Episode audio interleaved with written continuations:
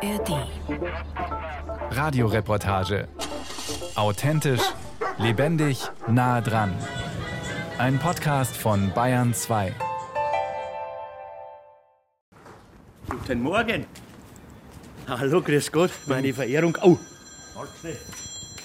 Einer, der vom Bargeld lebt, ist Gerd Riedel. morgen.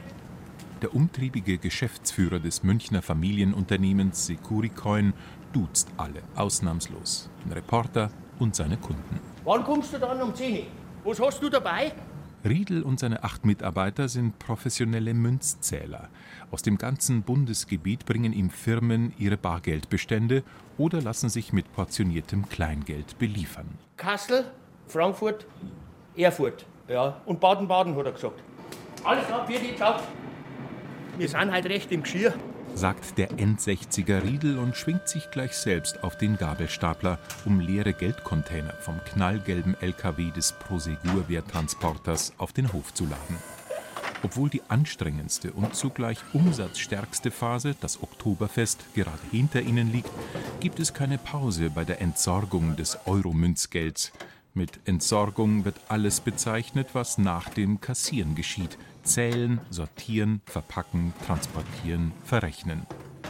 Über die Rampe betreten wir die sogenannte Wertschleuse des dreistöckigen Gebäudes. Kleinkunden wie Marktstandbetreiber oder Münchner Läden haben ihre Kasseninhalte vom Vortag schon eingeliefert. Auf fahrbaren Schwerlastregalen lagern hunderte Metallkassetten. Das ist jetzt die Wertschleuse, da kommen dann von der Stadt München immer die Parkscheinautomaten sind das. Die werden gewechselt. 5000 Kassetten haben sie jetzt schon aufgebaut in ganz München. Wir sagen aber Milchkannen dazu. Wir, keine Ahnung, 30 auf 25 auf 20 ungefähr von der Größe her. 500 dieser Milchkannen aus den Parkautomaten zählen zum Tagesgeschäft. Jede ist mit einem Vorhängeschloss gesichert. Dazu kommen enorme Münzmengen aus den Toilettenanlagen der Republik oder aus Zeitungskästen mit Geldeinwurf. Schnell wird klar, dass Münzzählung viel mit Handarbeit zu tun hat und das Herumwuchten der Behältnisse immer wieder viel Kraft erfordert. Und jetzt ist es so, die ganzen Anlagen in den Bahnhöfen, die schaffen das nicht mehr. Und jetzt fahren die das überall her. Berlin, Stuttgart, Frankfurt, Essen, Düsseldorf, Köln. Der ganze Schotter kommt hierher. Im Zählraum im Obergeschoss rattert es. Securicoin betreibt sieben brusthohe Zählmaschinen, in die gemischte Münzbestände oben eingeworfen werden. Wegen ihrer Robustheit nennen die Mitarbeiter sie nur Panzer. Sämtliche Größen, von der 1 Cent bis zur 2-Euro-Münze, lenkt das Gerät präzise jeweils in acht graue Jutesäcke mit dem Aufdruck Deutsche Bundesbank. Beschädigte oder fremde Münzen werden zuverlässig aussortiert. 1117,10 Euro steht im Display als Gesamtsumme. Die wird dem Einlieferer gutgeschrieben. Geld wird hier nicht in Plastik verpackt. Die alten Säcke sind ein Anachronismus, sagt Riedel, aber ein umweltschonender. Dann du hier, werden die Zehnerl geprüft.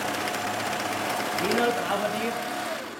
Weil wenn du auf die Toilette gehst, dann musst du einen Euro reinschmeißen, kommen vier Retour, weil 60 Pfennig kostet ja bloß. Und da brauchen die Massen von Zehnerl und die können wir aufbereiten. Weil wir haben von der Bundesbank die ganzen Säcke, haben uns die gegeben, bevor sie es verschrotten. Es gibt ja nur noch rolliertes Geld hier. Und somit sind wir die einzige Firma noch, die versagtes Geld fertigen kann. Anfang der Nullerjahre hat Gerd Riedel seinen Job als verbeamteter Münzzählfachmann bei der Bundespost gekündigt, hat sich im Vorfeld der Euro-Einführung selbstständig gemacht und in München niedergelassen. Viele Anekdoten, vor allem aus dieser Umbruchszeit des Bargelds, weiß er zu erzählen. Man sei damals noch international unterwegs gewesen, weil es europaweite Engpässe bei Cent und Euro gab. Unser erster Auftrag am 4.4.2004 war unsere erste Lieferung nach Paris. Da haben wir tonnenweise Schotter nach Paris übergefahren. Zehnerl zum Wechseln auch. Also das war der Hammer. Riedels Sohn ist in die Firma eingestiegen, doch immer noch ist der Senior mit Herzblut Münzzähler und dabei alles andere als nur kühl kalkulierender Geschäftsmann. Bei Securicoin wird praktisch niemand abgewiesen, wenn es ums Bargeld geht. Zu uns kann jeder kommen, alte Menschen mit Becherl, mit Asbachflaschen und sowas. Also auch Privatler. Privatler, genau. Und das macht der andere keiner mehr. Es sind halt so Geschichten und deswegen sind wir einzigartig. Trotzdem, im Münzbusiness folgen alle Abläufe exakten Regeln. Das Bargeldsystem unter Aufsicht der Bundesbank duldet keine Fehler.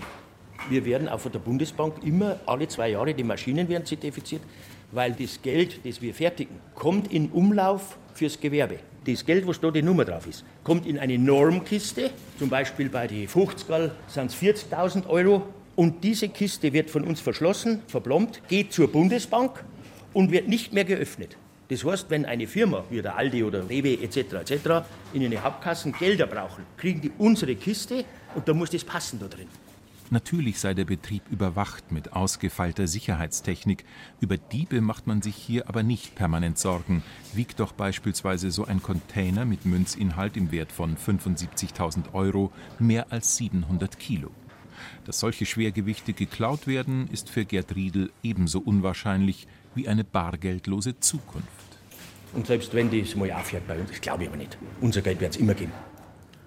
Wo kommt das Geld her, das Securicoin und andere Dienstleister exakt gezählt und aufbereitet an die Bundesbank weiterleiten, die es den Kunden dann über ein BMS-Konto, eine Bargeldmanagementsystemnummer, gutschreibt? Über das sogenannte Münzregal, das alleinige Recht, Münzen als gesetzliches Zahlungsmittel auszugeben, verfügt in Deutschland die Bundesregierung, vertreten durch das Bundesministerium der Finanzen. 14 Münzprägestätten gibt es in der EU, fünf davon in Deutschland. Ich mache mich auf den Weg ins bayerische Hauptmünzamt, einen nüchternen Zweckbau im Osten Münchens. Wenn ich Sie bitten dürfte, dass Sie keine Münzen in den Betrieb mitnehmen. Ich bin angemeldet, doch die Sicherheitsmaßnahmen werden strikt eingehalten, ohne Ausnahme. Dann müssten Sie bitte unten einmal unterschreiben. Das wäre Ihr Besucherausweis, bitte? Stefan Ziegler ist der kaufmännische Leiter und stellvertretende Geschäftsführer der Institution, dessen Hauptaufgaben er so umreißt. Das Bayerische Hauptmünzamt prägt 21 Prozent der deutschen Euro-Umlaufmünzen, prägt Sammlermünzen 20 Prozent des Gesamtvolumens der Bundesrepublik Deutschland und gibt aus und stellt her sämtliche Dienstsiegel von Behörden des Freistaates Bayern. Mit Umlaufmünzen bezeichnen die Fachleute die Nominale, von der 1 Cent bis zur 2-Euro-Münze. Wir prägen alle Nominale, erkennbar an dem Münzzeichen D auf der entsprechenden Münze. Wir gehen durch das Gebäude, das Mitte der 1980er Jahre speziell als Münzprägestätte konzipiert worden ist. Auf dem Rundgang zeigt Ziegler exemplarisch, wie die 2-Euro-Münzen entstehen. Über sieben Milliarden Stück davon sind derzeit im Umlauf. Ich würde einfach sagen, wir gehen jetzt einmal so den Weg eines 2-Euro-Stücks ab, weil das 2-Euro-Stück das ist, was am meisten Arbeitsschritte bedeutet. Wenn wir also ein Material bekommen, dann fährt der LKW da rein. Die Kollegen laden ab und nehmen auf, was es ist und erfassen es eben dann auch bei uns in der IT, was an Ware gekommen ist, geben dann einen Teil ins Labor für die Eingangsprüfung. Hier lagern wir dann die gesamten Münzplättchen, aus denen dann irgendwann einmal Münzen werden sollen. Das schauen wir uns jetzt an. Was sich wie ein simples Puzzlespiel anhört, ist ein hochkomplexes Verfahren. Es bringt eine Münze hervor, die einem Auspressdruck von einer Tonne standhält. Wir bekommen die Ringe für ein 2-Euro-Stück als Plättchen, machen eine Randschrift drauf, stanzen es dann und fügen und prägen dann den Ring und den Kern zusammen. Nicht ohne Stolz verweist man im Hauptmünzamt auf die Technologieführerschaft dieser kurz M2R genannten Prägemaschine. Diese Maschine gibt es weltweit nur zweimal, nämlich einmal in Karlsruhe und einmal in München. Die wurde entwickelt für das Fügen von dreiteiligen Münzen. Also wenn ich drei verschiedene Materialien habe, einen äußeren Ring, einen inneren Ring und einen Kern und das so zusammenfügen will, dass es auch hält und dass es einer gewissen Auspresskraft standhält, dann haben wir da eben mit anderen ein Patent drauf, wie man diese drei Teile zusammenfügt, damit sie dann auch entsprechend halten. Beim Euro-Bargeld gibt es die Besonderheit, dass jedes der 20-Euro-Länder über eigene Münz- und Banknotenmotive verfügt. Ich muss gestehen, die Randschrift des in Deutschland geprägten 2-Euro-Stücks nicht gekannt zu haben. Einigkeit und Recht und Freiheit steht da. Die Worte aus dem Deutschlandlied sind ganz nebenbei Bestandteile, die das Geldstück fälschungssicher machen sollen. Das ist einfach ein zusätzliches Sicherheitsmerkmal, weil es relativ schwer zu fälschen ist, einfach diese Randschrift so gleichmäßig aufzubringen. Es sind da auch noch verschiedene andere Sicherheitsmerkmale in der Randschrift drin, die wir jetzt nicht gesondert thematisieren.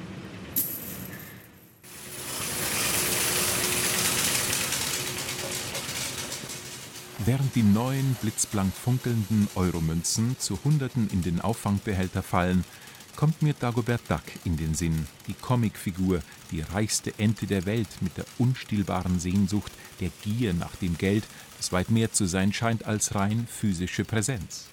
Dagoberts sprichwörtlich gewordene Dollarzeichen in den Augen sind ein Symbol für das, was der Universalhistoriker Yuval Noah Harari so formulierte.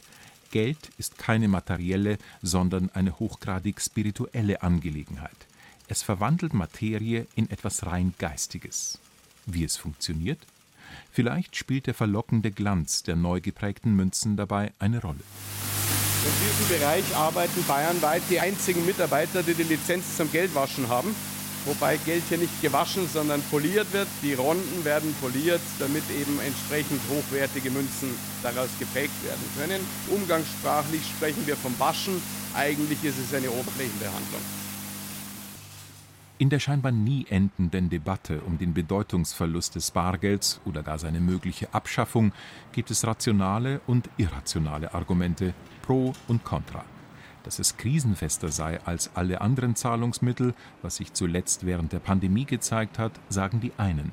Dass es Schwarzarbeit und Geldwäsche, ganz allgemein der Schattenwirtschaft Vorschub leistet, meinen andere.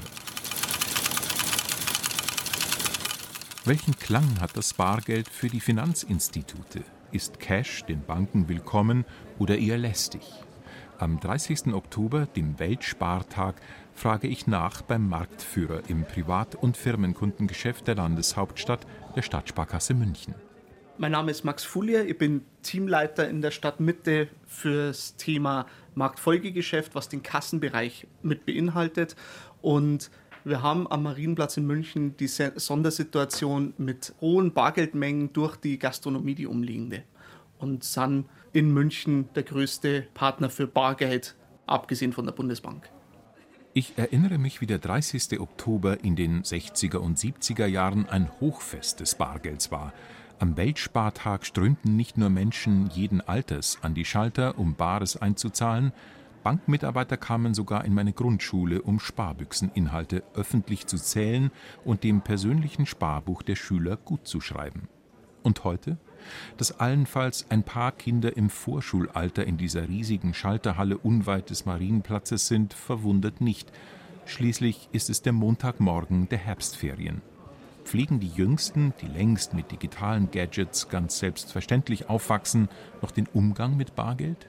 Absolut. Es ist vielleicht nicht mehr die Menge, wie es noch vor zehn Jahren war, aber generell die meisten Kinder haben halt schlichtweg keinen Zugang zu irgendeiner Art des Zahlungsverkehrs mit Karten oder Konten und da ist Bargeld, um auch den Umgang mit Geld zu lernen, auf jeden Fall nur wichtig.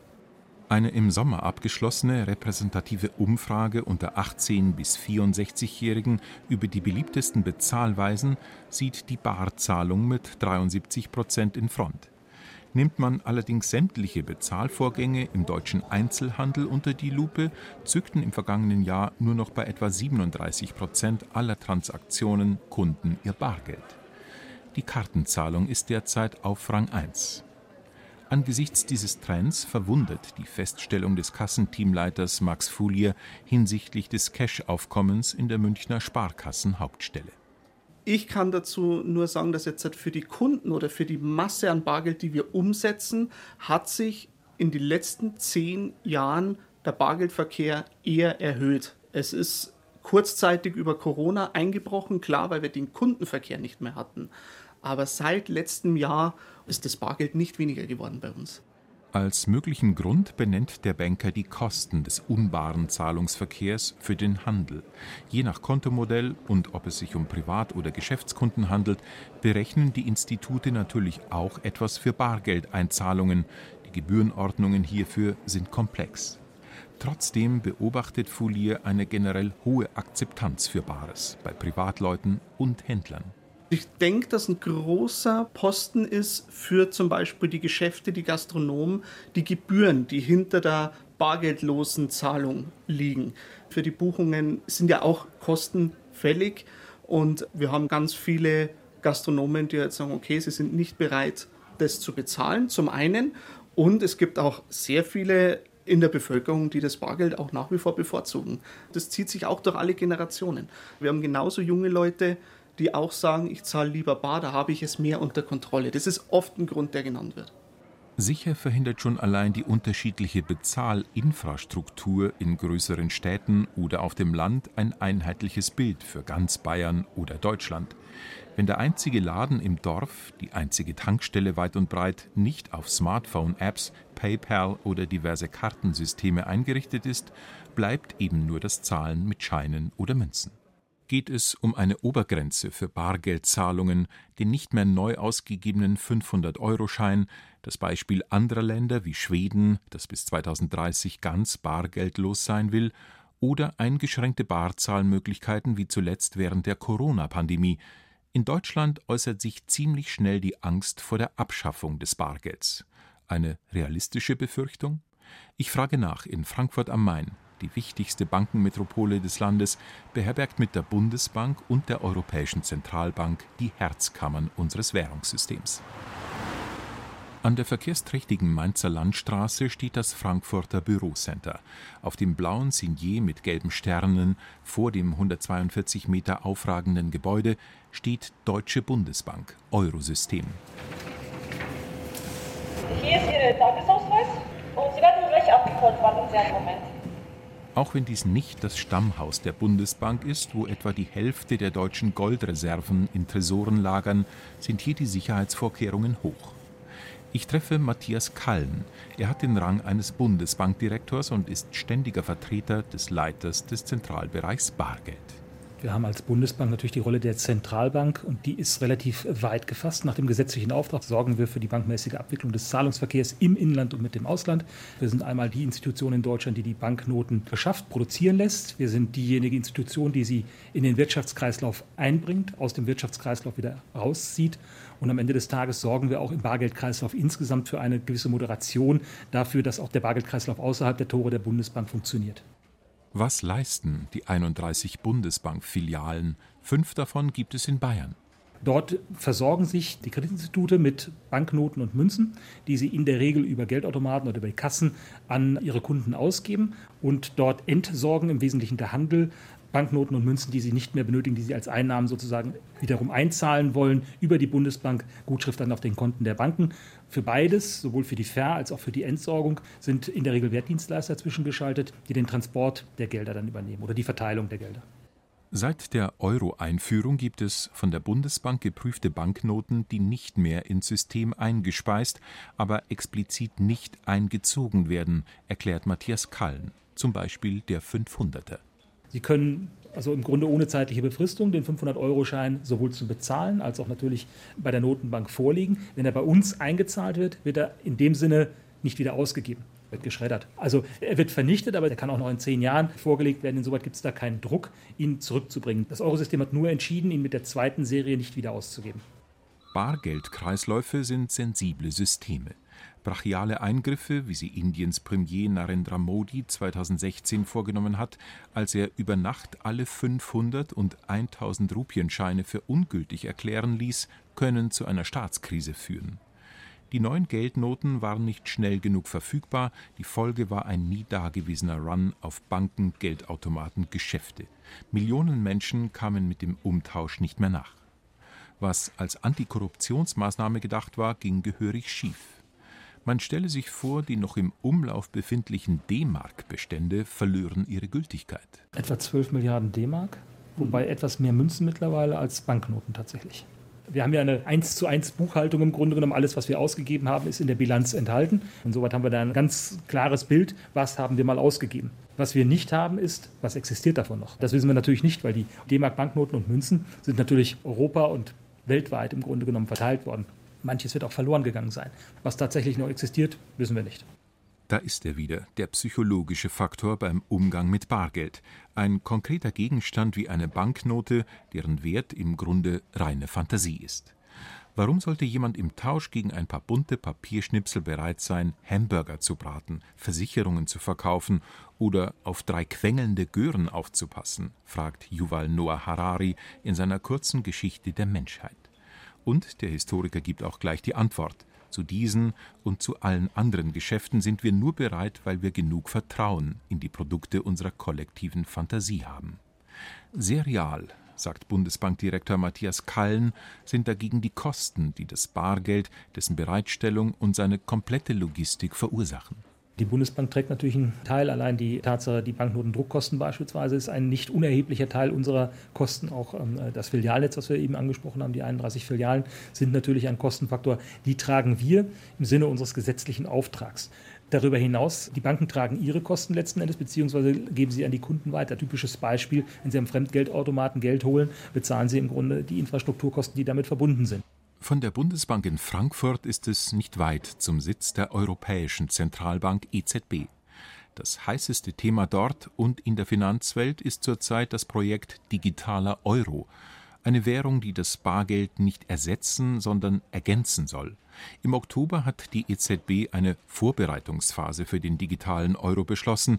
Wie er aussehen soll und wann eine Einführung überhaupt möglich sein könnte, dahinter stehen noch viele Fragezeichen.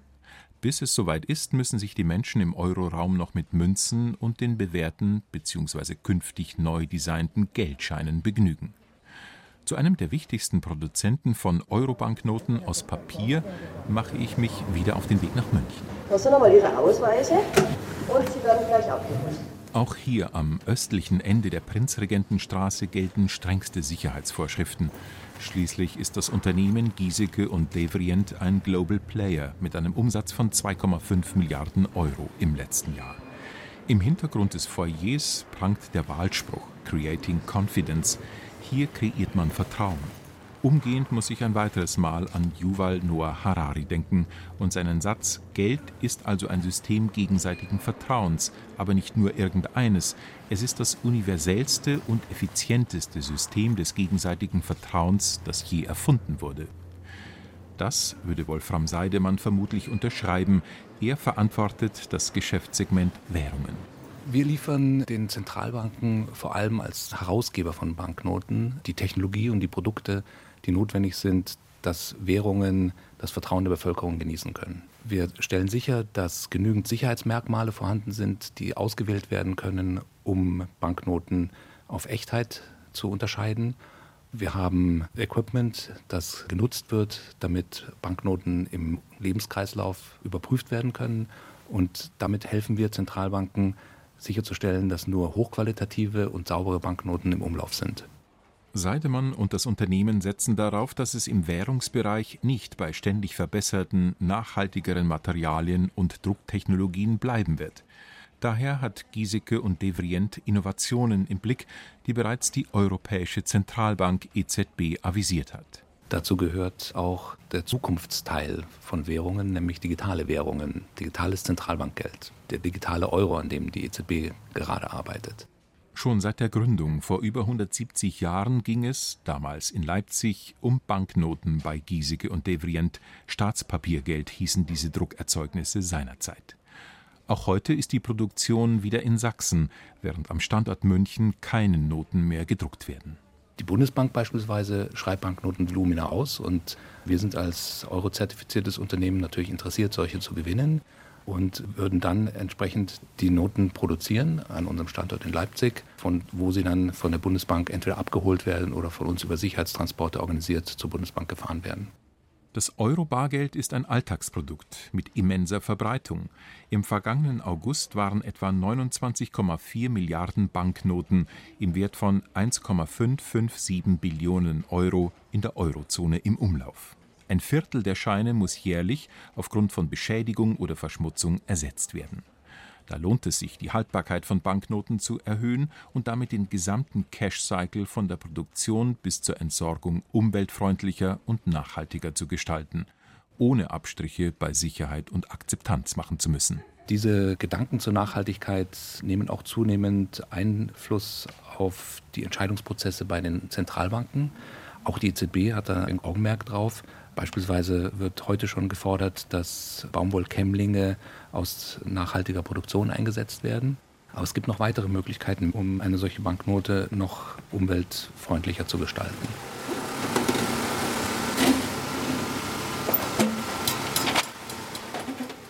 Etliche Etagen tiefer in der Münchner Niederlassung von Giesecke und Devrient demonstriert mir Christian Hernaut die Leistungsfähigkeit modernster Geldbearbeitungsmaschinen. Beim Banknotenbearbeiten geht es immer darum, in erster Linie mal zu zählen, sind es auch wirklich so viele Banknoten, wie man erwartet, dass es sein sollten oder wie eben angegeben ist, dass es sind. Das Zweite, was man machen will, ist, man will prüfen, sind es echte Banknoten, die Fälschungen rausfischen. Und dann geht es darum, ist die Banknote weiterhin umlauffähig? Kann ich sie also wieder in den Geldkreislauf zurückschicken? Oder ist es eine Banknote, die aus dem Verkehr gezogen werden muss, sprich geschreddert werden muss? Nachhaltigkeit ist auch ein großes Thema in den komplizierten Prozessschritten des Bargeldkreislaufs. Ich denke an Matthias Kallen von der Bundesbank und sein Problem mit überbordendem Plastikmüll durch das Verpackungsmaterial der Münzen. Oder an die ausrangierten Jutebeutel, in denen Gerd Riedel von Securicoin bis heute Euromünzen versackt. Jetzt mit dem Versuch, immer mehr weg vom einmal genutzten Plastik zu kommen, haben wir jetzt eben ganz neu auch die Möglichkeit, wieder lose Banknoten auch abzustapeln. Hier ist eben das Medium ein Tray, wo Banknoten einfach reingestapelt werden. Da kann man auch einen Deckel oben drauf machen. Das heißt, auch da sind sie erstmal sicher und keiner kann was rausnehmen. Und der Vorteil ist eben der, hier kann ich lose Banknoten reinbringen was insbesondere dann hilft, wenn dann diese Banknoten später in eine Geldautomatenkassette wieder gefüllt werden müssen. Die Diskussion um unser Bargeld und seine Konkurrenten beim Bezahlen geht mit Sicherheit weiter. Die Praktiker jedenfalls, egal ob sie an der Münzzählmaschine, in den obersten Etagen der Bundesbank oder in einem innovativen Hightech-Unternehmen arbeiten, können sich eine bargeldlose Welt kaum vorstellen eine Dystopie. Also es ist etwas, was wir als negative Zukunftsvision sehen und uns dann mal vorstellen. Und ich glaube tatsächlich, wenn man das mal durchspielt, dann äh, kommt man an den Punkt, wo man sagen muss, nein, das wollen wir uns nicht vorstellen. Ich glaube nicht an eine Zukunft ohne Bargeld. Bargeld ist heute das einzige inklusive Zahlungsmittel, was es gibt. Es ist auch das einzige Zahlungsmittel, was der Nutzer unabhängig vom Herausgeber verwenden kann. Das stellt einen solchen Wert dar, da es von allen Gesellschaftsschichten genutzt wird, dass Bargeld in meinen Augen ein unglaubliches Momentum hat. Ein bisschen weniger natürlich, aber für uns gut, weil wir so groß geworden sind. Uns ist komplett wurscht, wenn es weniger wird, aber wir erleben das nicht. Enkelkinder auch nicht. Sie wollen noch mehr Spannung erleben? Dann nehmen wir Sie gerne mit auf eine Zeitreise. Wir sind Niklas Fischer und Hannes Liebrandt. Wir sind Historiker an der Ludwig-Maximilians-Universität in München und in unserem Podcast Tatort Geschichte blicken wir zurück auf bekannte und unbekannte Verbrechen aus der Vergangenheit. Bei uns können Sie miterleben, wie der junge Josef Stalin als Bankräuber Karriere gemacht hat oder wie Erich Mielke vom Polizistenmörder zum Architekten der Stasi geworden ist. Vieles von dem, was damals passiert ist, beschäftigt uns bis heute. Wenn Sie hören wollen, wie True Crime auf History trifft, dann sind Sie bei uns genau richtig. Tatortgeschichte finden Sie auch in der ARD Audiothek.